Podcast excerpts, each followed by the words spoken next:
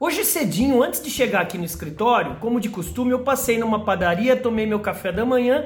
Só que hoje eu percebi uma cena inusitada. Eu vi uma mocinha no canto da padaria chorando e enxugando suas lágrimas com guardanapo.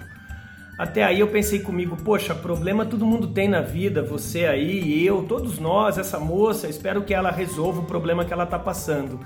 Só que uma coisa me, me provocou sobre o guardanapo sobre o guardanapo, André, é: você está usando os guardanapos da sua vida mais para escrever seus sonhos ou para enxugar lágrima? André, o que, que uma coisa tem a ver com a outra? Tudo.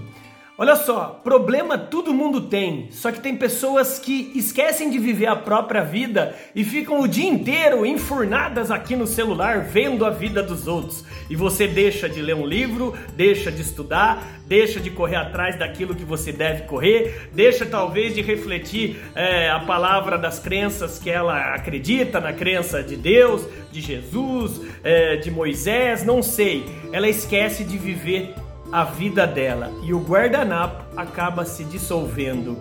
O guardanapo da sua vida é nada mais do que sonho transformado em objetivo, senão você só vai usar guardanapo para enxugar lágrima.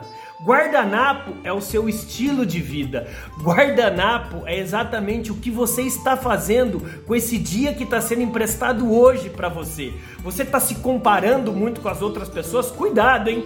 Com o advento da tecnologia, da internet, das redes sociais, você fica o dia inteiro no Facebook, no Instagram, no YouTube comparando a vida das celebridades. Olha a viagem que ele está fazendo, olha a roupa, olha a casa que ele mora, olha o relacionamento que lindo que ele tem. Cuidado, velho. Cuidado que você está fazendo com a sua vida.